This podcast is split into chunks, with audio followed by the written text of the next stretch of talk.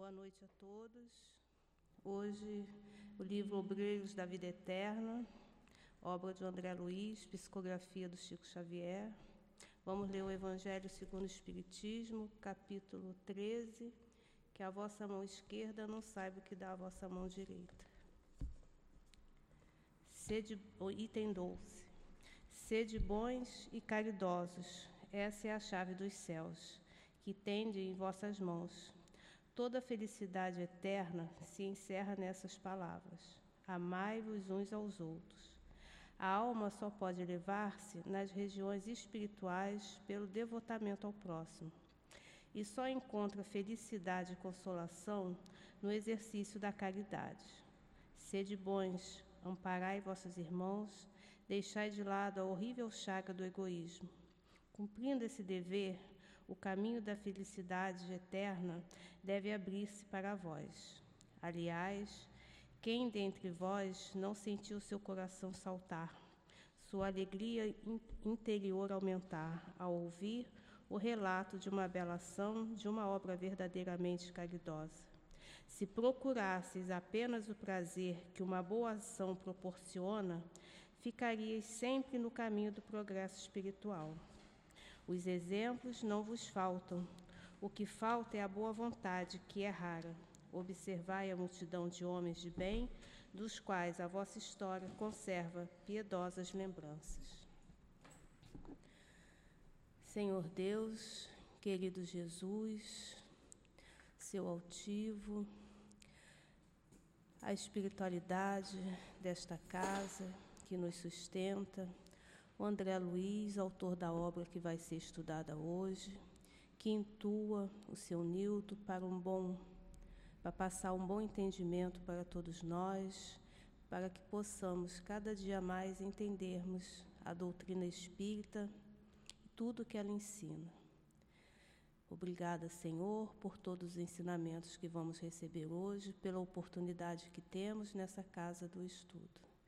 Que assim seja em nome do amor, do nosso amor do dia, do amor de Jesus, do amor que vibra nesta casa de amor. Iniciamos então os estudos desta noite. Que assim seja. Graças a Deus. Fica aí. Você podia ficar aí comigo toda semana, hein? Você está sempre aí? Vamos embora. Começa a ler aí. Nós paramos aqui no capítulo. Capítulo 7, leitura mental. No meu PDF, a página 106. O meu é 109, página 109. É. é o capítulo 7, leitura mental. A gente não terminou ainda né, a, a leitura que a nossa irmã, a enfermeira Luciana, Luciana. Luciana fez e vem então, fez no irmão Domênico, o padre Domênico, e no final dessa leitura ele diz: basta, basta, né? não quer mais ouvir. E aí ele reconhece que há sim uma, uma justiça, e a mãezinha dele é que vem buscá-lo, né? Isso. A mãe de Domênico. Aí nós paramos aí. Aí olhar, continua. Né? Não seja, não é? É, isso. É. Vai. Vou começar no parágrafo de cima que dá para dar continuidade. O olhar do infeliz adquirira diferente expressão. A palavra incisiva e branda de Ernestina transformava-lhe a mente pouco a pouco. Reconhecendo o efeito de suas advertências salutares, prosseguiu a devotada benfeitora. Ernestina, então, era mãezinha dele. Isso. Lê um pouco mais devagar, Laiane, vai. Não seja a recordação angustiosa dos tempos ídolos obstáculo insuperável à realização de que necessitas presentemente. Todos aqueles a quem feriste não desapareceram para sempre. Prosseguem tão vivos quanto nós, e poderás, na condição de servo humilde, buscar os credores de outrora época atendendo em teu próprio benefício a exigência do resgate necessário. Muito bem. Então, olha só. ele vai reencarnar e a mãezinha dele diz para ele, lê mais devagar ainda, Elaine, é, ele vai ter a possibilidade de reparar os males que ele cometeu com essas pessoas e fazer o resgate necessário. Aí vamos trazer para nós. Nós não somos espíritos santificados. Não somos espíritos missionários. Estamos aqui em luta. E com quem nós nos deparamos também? Com esses mesmos espíritos que nós prejudicamos um dia, com que nós amamos também, mas também com que nós prejudicamos. Aí nos encontramos na família, nos encontramos na vizinhança, nos encontramos no, na, na, no trabalho profissional, nos encontramos na casa espírita, nas, nas igrejas, vamos nos encontrando. E é, na casa espírita, por exemplo, a gente tem uma, uma obra social enorme, além daqueles que ombreiam conosco no trabalho do bem, e a gente vê que nem todos nós somos é, tão amigos como deveríamos ser, deveríamos amarmos uns aos outros, mas a gente, infelizmente, o Cristo deve chorar por isso, que ainda não conseguimos esse amor pleno.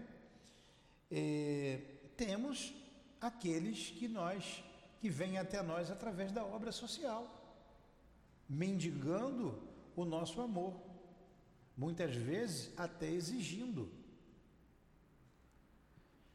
Isso vai acontecer com o Padre Domênico e isso está acontecendo agora conosco. Então estamos eu e Elaine aqui, um do lado do outro, companheiros de antigas caminhadas. Como a Elaine gosta de mim, eu gosto dela. Conceição não, mas Elaine eu gosto. Aí Tá, gosto de você também, Conceição. Tudo bem, gosto também. Fica mais fácil. A gente com quem a gente gosta, com quem a gente tem simpatia, mas nem todos são, né? Vamos vencendo as nossas lutas, as nossas dificuldades. Continua aí, Elaine. O êxito, entretanto, pede um coração ardente, na fé viva e um cérebro desassombrado, pronto a compreender o bem e a praticá-lo. Sem a esperança arrojada e sem espírito de serviço, dificilmente saudarás o débito pesado que te prende a alma a esferas grosseiras e inferiores. A fim de conquistar os semelhantes valores, considera a eternidade e o infinito amor de Deus. Não te encarceres em ponderações de natureza humana, vendo sacrifícios onde apenas palpitam sublimes oportunidades de ventura e redenção. Se a consciência te acusa, roga a Jesus, orvalho teu íntimo de santificada esperança. Basta uma gota desse rócio divino para que o deserto da alma floresça e frutifique em bênçãos de paz e felicidade para sempre. Não desanimes, não desanimes, Domênico. Deus permite que a alvorada siga a noite escura porque não confiarmos de maneira absoluta no supremo poder. Somos nada, meu filhinho, mas o Pai misericordioso tudo pode. A mesma coisa para nós. Então, ele começa ali dizendo, inicialmente, vocês me perdoem, eu vou ler de novo, bem devagar, para a gente explicando e entendendo esse, esse trecho. A gente não tem pressa, né? Ó, não seja a recordação angustiosa dos tempos idos, quer dizer, dos tempos passados, obstáculo insuportável à realização de que necessitas presentemente. Então ele vai reencarnar, certo? Então, em cima daqueles desatinos todos que ele cometeu, ele vem para reparar esses erros. Ó. Por todos aqueles a quem feristes não desapareceram para sempre. Prosseguem tão vivos quanto nós, e poderás, na condição de servo humilde, buscar os credores de outra época, atendendo em seu próprio benefício a exigência do resgate necessário. Então vai haver os reencontros aqui na Terra. Porque ele está devendo e os outros não perdoaram. A vida dele vai ser fácil? Não. Não, não vai ser fácil. E se ele se deparar com um daqueles, por exemplo, você imagine lá um marido atraiçoado. Se for o chefe dele, né? Então as coisas, a gente reclama de um chefe, a gente reclama de um subordinado, a gente reclama dos pares, de uma esposa, de um marido. Então, se aquela esposa que foi pedir, se aquela moça que ele engravidou, que morreu, deixou um filho que era dele morrer de fome, tuberculoso, e ela também de fome, se eles se casarem, não vão ter vida fácil. Correto? Correto. Não vai ter vida fácil. Ele terá até uma tendência. Então a gente está analisando aqui, fazendo a nossa análise, tá? Não tem nada de absoluto nisso que eu estou falando aqui. Porque existe o amor, existe o perdão. Se aqueles tiverem força para perdoar, tudo vai caminhar conforme a lei de Deus. Mas se não tiverem, vão exigir. Vão exigir. Vão fazer exigências. Se ele casar com aquela moça, tiver aquele mesmo filho, ter dificuldades. É assim que a vida funciona. É assim que as coisas vão. As pessoas reclamam aqui muitas vezes da rigidez, da disciplina da casa, do diretor da casa, que às vezes é duro. Mas esse povo precisa de gente dura. Pelo visto, se o diretor não fosse do jeito que ele é, ainda bem que ele não está aqui, a gente pode falar mal dele, né? A coisa já teria acabado antes de começar. É ou não é? Teria acabado antes de começar. As mensagens que a gente recebe aqui na casa, as orientações para os médios, mostram claramente quem nós somos. Aí pede para você não você ajudar o companheiro, não reclamar do companheiro. Mas a pessoa vai e fala por trás, critica o companheiro de trabalho, aquele que está umbreando com você. Você, em vez de chamar a pessoa e conversar com ela, você prefere fazer, falar da vida alheia, por trás. Nós estamos falando de casas cristãs, de casa espírita, de casa como a nossa. Posso falar isso no público, não, né? Senão ninguém vem aqui, né? Mas a gente exige, a gente fala, os espíritos orientam. É só a gente ter vergonha e ser cristão. Seguir o Evangelho, simples. E eis que um novo mandamento eu vos dou: amai-vos uns aos outros como eu vos amei. Não é isso? Todo mundo não sabe? Então você vai, na verdade, por que, que se reclama, por que, que se fala? Porque nem todos são amigos de outrora. A casa espírita também reencontramos aqueles que, de alguma forma, prejudicamos. O êxito dele e nosso também, entretanto, pede um coração ardente na fé viva e um cérebro desassombrado. O que é desassombrado? Sem medo. E fé, fé ardente como ele disse aqui, ele não falou somente a fé, uma fé ardente, uma fé viva. Coração ardente na fé, viva e um cérebro desassombrado, pronto a compreender o bem e a praticá-lo. Por que, que ele pede isso? Porque senão você vira as costas para o trabalho. Se você não tiver essa fé ardente, você pega o Evangelho quando ele fala da caridade, tem uma mensagem que ele diz assim: ah, eu podia dizer até mesmo que a caridade sem a fé é impossível. Eu confesso que eu li e reli várias vezes e fui entender depois. Poxa, tem tanto, tanta gente que não tem fé e é bondosa, faz a caridade. Como é que esse Espírito colocou aqui que somente uma fé, a fé que faz os, os verdadeiros caridosos? Eu fui entender. Porque com a fé ardente, você não abandona o trabalho você não abandona o trabalho. Você pode até sair por uma questão é, pessoal muito grave ou por uma questão de mudança, ninguém é obrigado a ficar ali, mas quantas pessoas abandonam o trabalho por nada? Você é testemunha disso, você é testemunha disso, por nada. Abandona. Pessoa que sai ontem que eu nem sei por que, que saiu. Eu, eu também. Tem pessoas que abandonaram a tarefa e a gente não sabe nem porquê. Guarda lá as mágoas dela, leva. E quem ela abandonou na verdade? O Cristo. O trabalho do Cristo. Porque o trabalho continuou. Outros a substituíram. Continuamos firmes. Mas espero que esteja em outra casa espírita. Mas se a pessoa não modificar a sua maneira de ser, continuar com orgulho, vai bater com gente bicuda na outra casa. E na outra, e na outra, e não para em lugar nenhum. Quantos faziam assim? A não ser por uma falta muito grave, né? Uma coisa grave, tudo bem. Mas por bobagem, porque não, porque outra está de cabelo azul, porque, não é? O trabalho é do Cristo. A gente precisa fazer um esforço para se suportar, se a, até chegar ao amor, que é o ideal, que é o objetivo.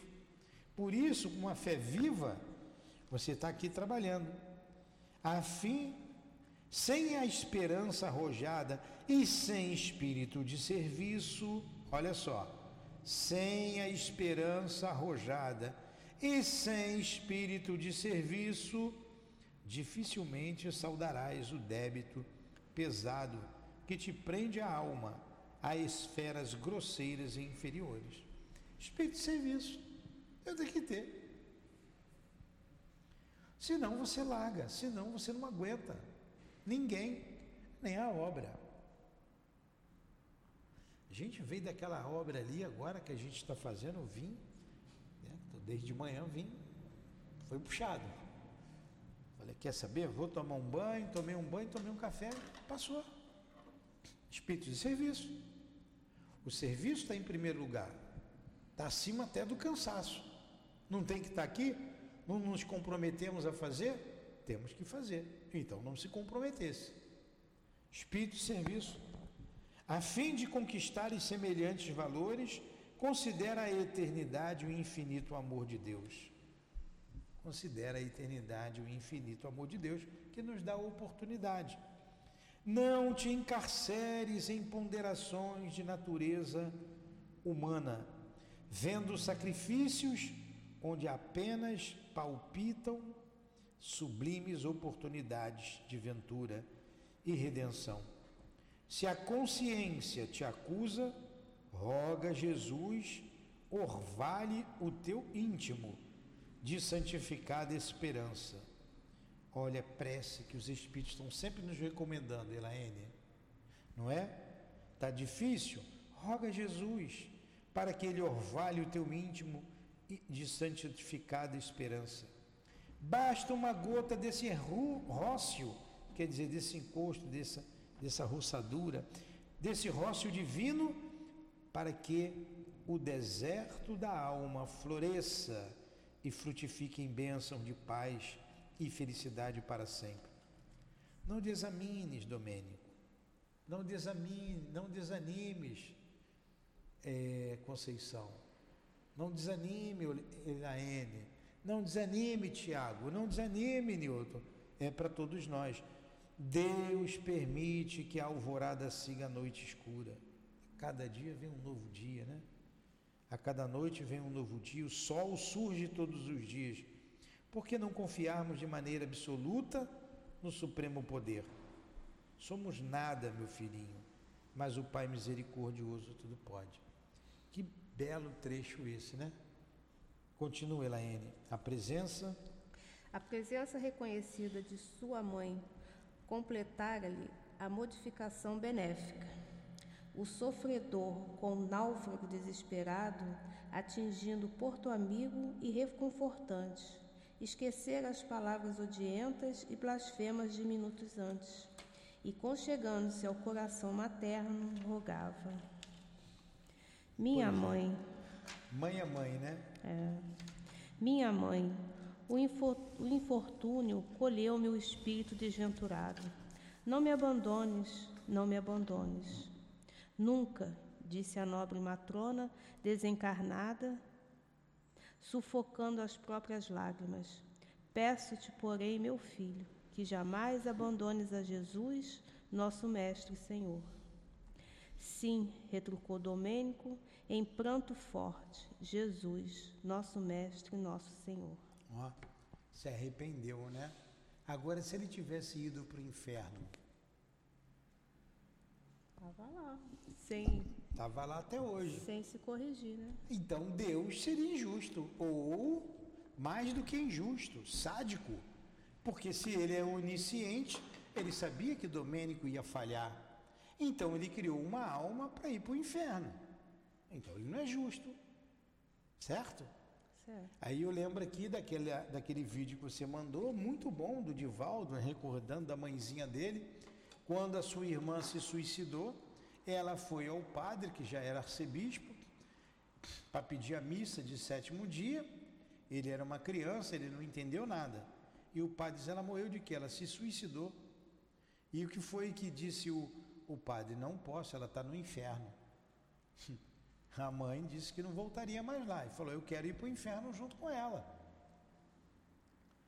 Por que, que a minha filha vai ficar no inferno? Então Deus não é misericordioso? Jesus que ensinou que Deus é amor, o perdão, como que a minha filha vai para o inferno? Ela disse: Nunca mais eu volto aqui na igreja. E não voltou mais. E ela foi compreender Deus depois com a mediunidade do Divaldo. E a coisa tão bonita que foi a própria irmã que o salvou do suicídio. Eu não sabia daquela. É, também não. É, o salvou do suicídio. Porque ele ia se jogar.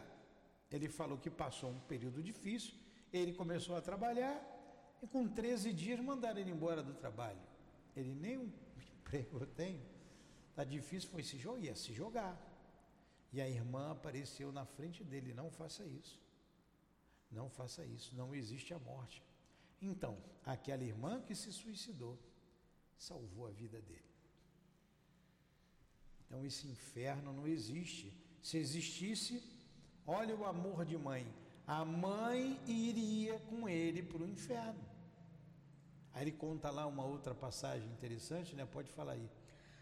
É, eu achei interessante naquele vídeo do, do cunhado, né? Que a irmã se suicidou por causa dele, né? E não foi uma história, foi uma intriga, né? E ver anos e anos e anos depois, a realidade veio à tona, né? Veio à tona. Aí ainda fez a reconciliação dos pais com o cunhado, que todo mundo tá, achou que fosse o culpado, né? Pois é. Não, mas aquela parte que conta, que ele conta ali também da da mãe que foi para o inferno junto com a filha, eu vou para lá. Deus disse: não tem perdão. Para isso, para esse crime, não tem perdão. Eu não estou me lembrando de tudo assim. No... Você me passa o vídeo e não se lembra. Tu- foi grande o vídeo, foi, foi- E eu escutei duas vezes, tá? Eu Então- vi assistir duas vezes. Então tá bom, vamos lá. Ó, de olhos lacrimosos, perdidos agora no espaço, a evocar talvez paisagens de muito longe, o ex-sacerdote comentou. Ó, mamãe, que saudade de minhas preces em criança. Nesse tempo que vai tão longe, ensinava-me a ver o Criador do universo em todas as dádivas da natureza. Meu coração banhava-se feliz na fonte cristalina da confiança e o amor da simplicidade habitava minha alma venturosa. Lê mais devagar, Edilene, mais devagar. Depois, o torvelinho do mundo perverti-me ao contato dos homens ambiciosos e maus. Ao invés da piedade, cultivei a indiferença. Em lugar do amor fraterno, legítimo e ativo, coloquei o ódio inexorável aos semelhantes. Ocultei o coração e exibi a máscara. Fugi às verdades de Deus e fantasiei-me de humanas ilusões. Por que fraquezas singulares pode o homem operar semelhante permuta? Por que menosprezar tesouros de vida eterna e mergulhar-se em tão sinistros enganos? Ó, tu que conservaste a doce confiança do primeiro dia, que que nunca sorveste o venenoso absinto que me embebedou na terra, faze-me esquecer, por piedade, o homem cruel que fui. Anseio tornar a serenidade ingênua do berço, angustia-me a sede de tornar a verdadeira fé. Ajuda-me a dobrar os joelhos novamente e a rezar de mãos postas, para que o Pai do céu me faça esperar sem aflição e esquecer o mal sem olvidar o bem. E nós não passamos por isso? Aquela fé simples que nossa mãe nos ensinou a orar, a gente inocente. Eu lembro quando criança e minha mãe me levava à igreja e eu aprendi a Ave Maria, o Pai Nosso, e quantas vezes de joelho nós uníamos as mãos, né, de mãos póstamos, orava a Jesus. Então, uma fé inocente, uma fé pura. Ia confessar os meus pecados e dizia lá para o padre: Eu briguei com meu irmão. Eu briguei com meu irmão. Você sabe, eu estava lembrando de uma coisa hoje aqui. Eu nunca fiz malcriação para minha mãe. Eu nunca respondi a minha mãe na minha vida. Estava lembrando. Eu não me lembro. Se ela lembra, pô, mãe, eu não me lembro. Eu nunca fiz malcriação para ela. Nem respondi nem a ela, nem a meu pai. O meu pai é que não dava mesmo, era só. Aquela época o chinelo cantava, né? Então, mas eu nunca fiz malcriação. Levei umas suas lá por causa de peraltice, era levado, né? É, brigava com meus irmãos, a gente brigava muito. E todo mundo ali era esquentado, né? Mas eu nunca fiz uma malcriação para minha mãe.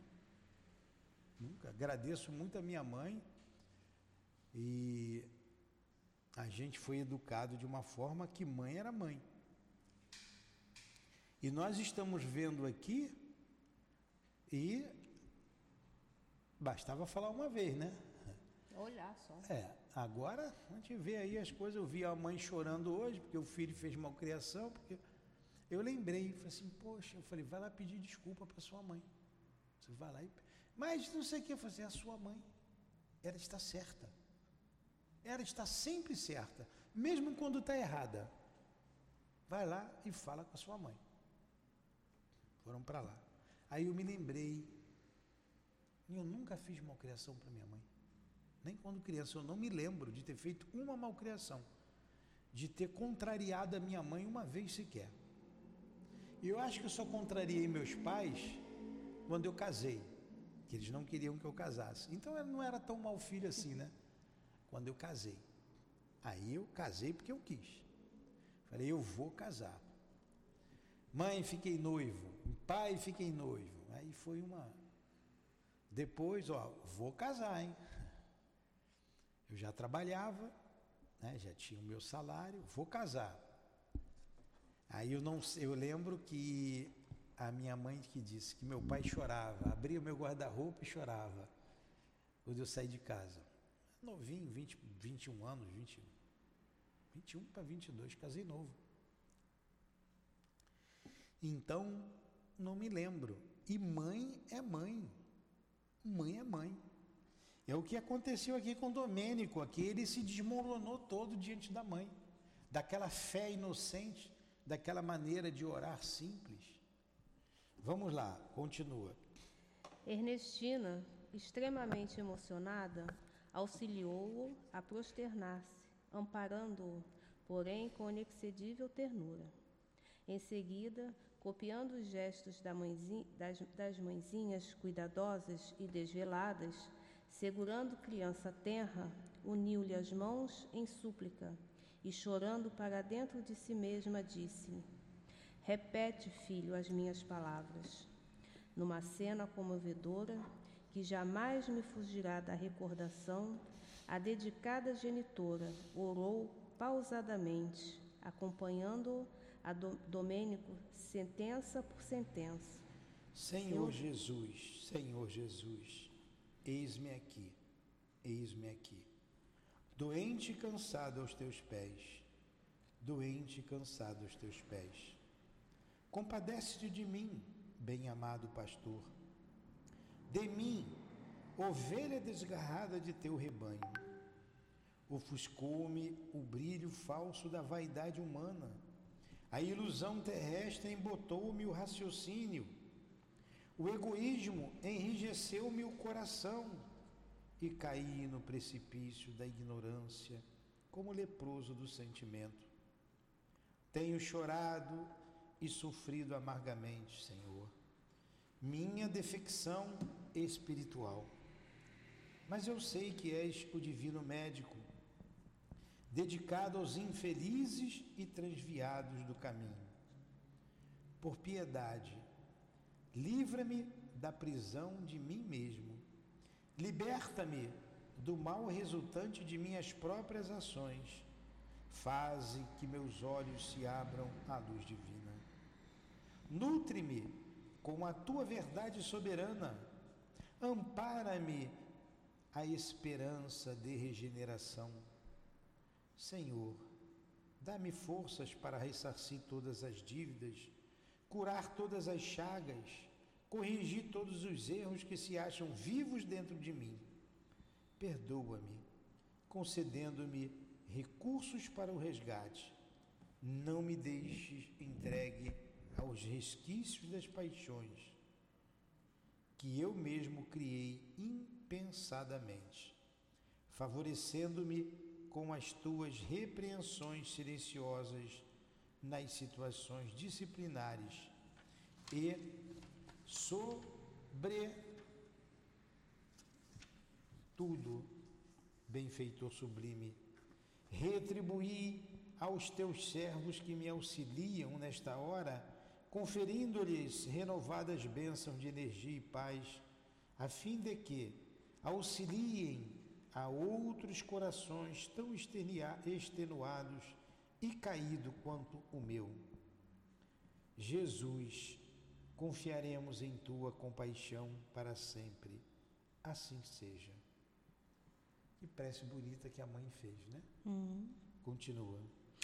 Domênico repetir a oração frase por frase, qual menino dócil e interessado em aprender a lição. Ao que deduzimos, a rogativa fizera-lhe profundo bem. Abraçou-se a Ernestina, mais calmo, e enquanto a diretora da casa transitória lhe seguia os mínimos gestos, sem que ele lhe percebesse a presença, perguntou de improviso: Minha mãe, já que a tua ternura veio ao meu encontro no círculo das trevas, dize-me: onde está Zenóbia? Ter-me-ia abandonado para sempre? Fundamente surpreendido, notei que a, que a indagação era feita com inflexão dorida de saudade e desencanto. Certamente, meu filho, apressou-se Ernestina em responder. Nossa amiga acompanha-te de esfera superior, implorando a Jesus te abençoe os propósitos de redenção. Oh, tornou ele triste, se a existência humana nos houvesse unido, outro teria sido o meu destino. Ela, porém, desposou outro homem, quando era maior minha confiança no futuro, compelindo-me ao celibato sacerdotal que se fez seguir de tão deploráveis consequências para mim. Se houvéssemos organizado o ninho doméstico, não me faltaria a confiança em Deus. Teria sido, talvez, Pai generoso, e meus filhos ser-me-iam sagrada coroa de responsabilidade e alegria. Zenóbia, minha mãe, era a lente milagrosa através da qual eu sabia ver o mundo noutro prisma. Em companhia dela, teria adquirido o dom de ver as oportunidades divinas que me cercaram o coração. Todavia, quando a sorte me arrebatou, esvaiu-se-me todo o sonho de construção equilibrada na terra. Dominado pela dor de perdê-la, acreditei que a religião me oferecia refúgio inexpugnável contra as tentações. Que terrível engano! Sitiado no mundo de convenções que me constrigia o espírito e distanciado da sublime influência da única mulher que, a meu ver, me poderia salvar. Despenhei-me de abismo em abismo, convertendo-me num demônio insaciado a destruir e perverter. Teria ela compreendido algum dia como fui infeliz?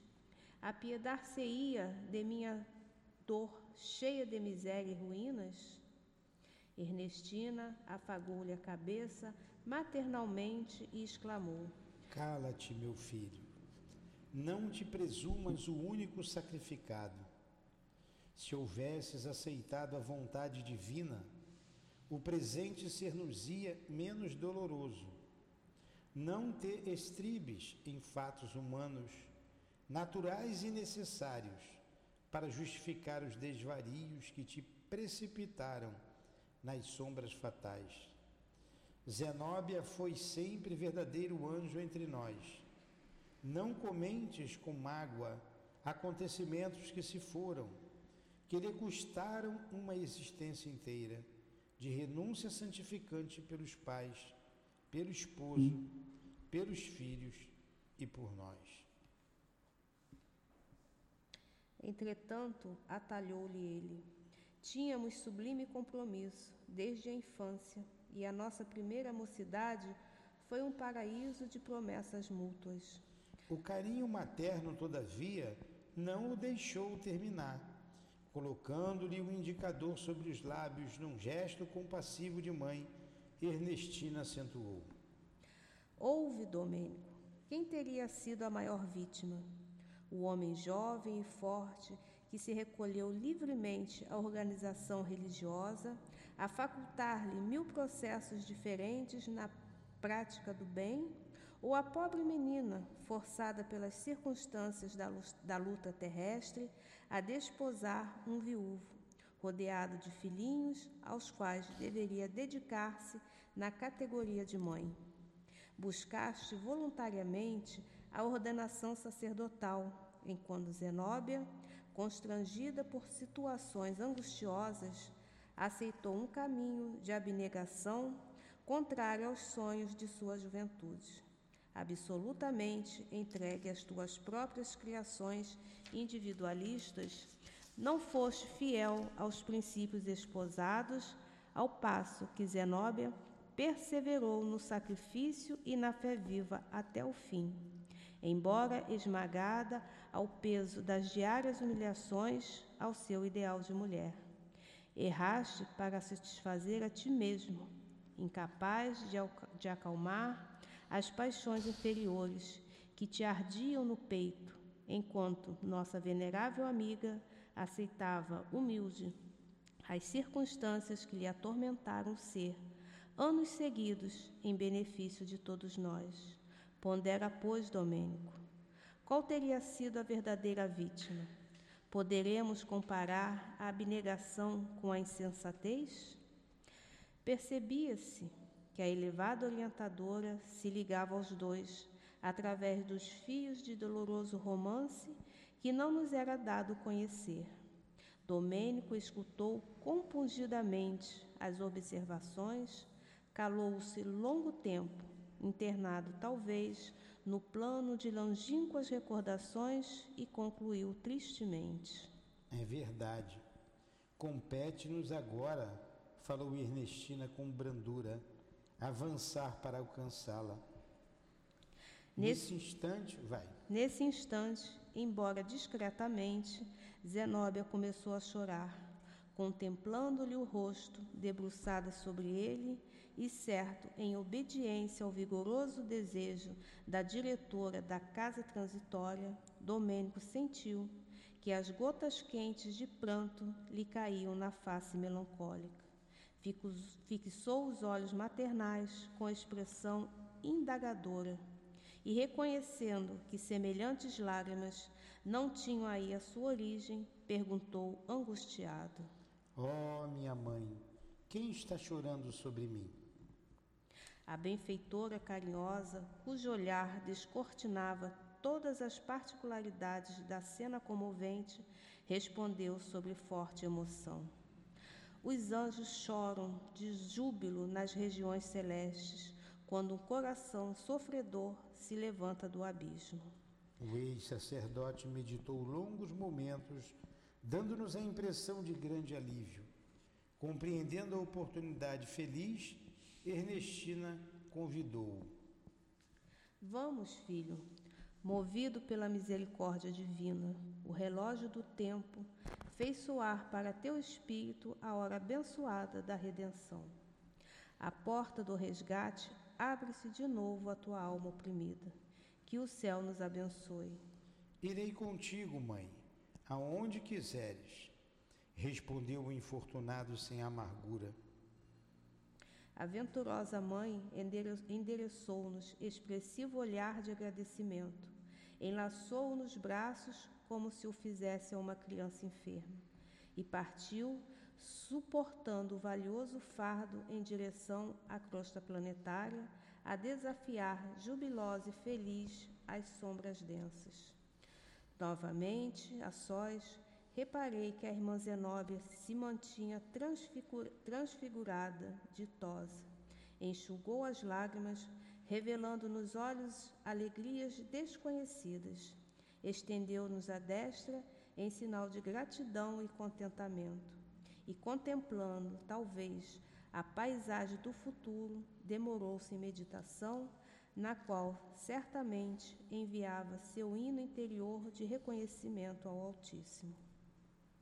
Em seguida, fitou-nos tranquilo e falou: Irmãos, que o Senhor lhes compense a colaboração fraternal, repartindo com todos a felicidade que me atingiu.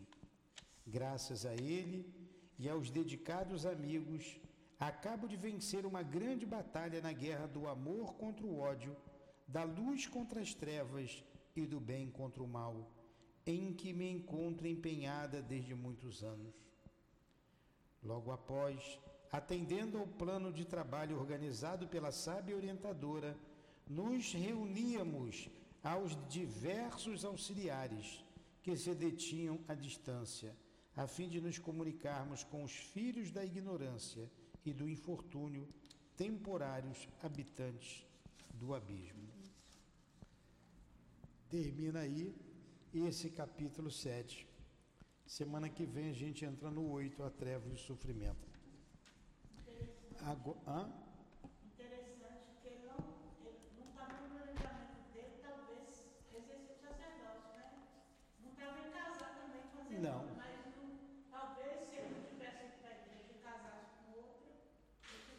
É, foi para a igreja porque quis ir sem a, sem a vocação para o sacerdócio. Né? Quer falar alguma coisa, Elaine? Num Fala. ato de rebeldia, né? Hum? Num ato de rebeldia. Num ato de rebeldia. Quer comentar alguma coisa? Não, acho que ficou tudo bem. Foi muito clara, né, é. a lição. Muito clara. E a reencarnação, ele vai direto para a reencarnação. Quem está aí desde o início quer fazer alguma pergunta? Então vamos fazer a nossa prece. Pode fazer, Laine. Querido Deus, Mestre Jesus, aqui estamos agradecidos pelo estudo de hoje, por essa história que nos traz conhecimentos, experiência e aprendizado para todos nós. Agradecidos por tudo que estudamos aqui hoje, a espiritualidade que nos sustenta aqui nesse estudo, nessa casa, pelo amor, pelo sublime amor de Jesus e de Deus por todos nós, e essa espiritualidade que nos sustentou durante todo esse estudo, agradecidos estamos, dando graças a Deus, Senhor. Em nome de Deus e de Jesus dos guias que dirigem a nossa casa de amor, do altivo, em nome do André Luiz, do nosso querido Chico, em nome do amor, do nosso amor, Lourdinha, do amor de Leon Denis e de Allan Kardec por nós, pela humanidade, do teu amor, Jesus, e do amor de Deus acima de tudo, é que damos por encerrado os estudos do livro Obreiros da Vida Eterna. Que assim seja. Graças.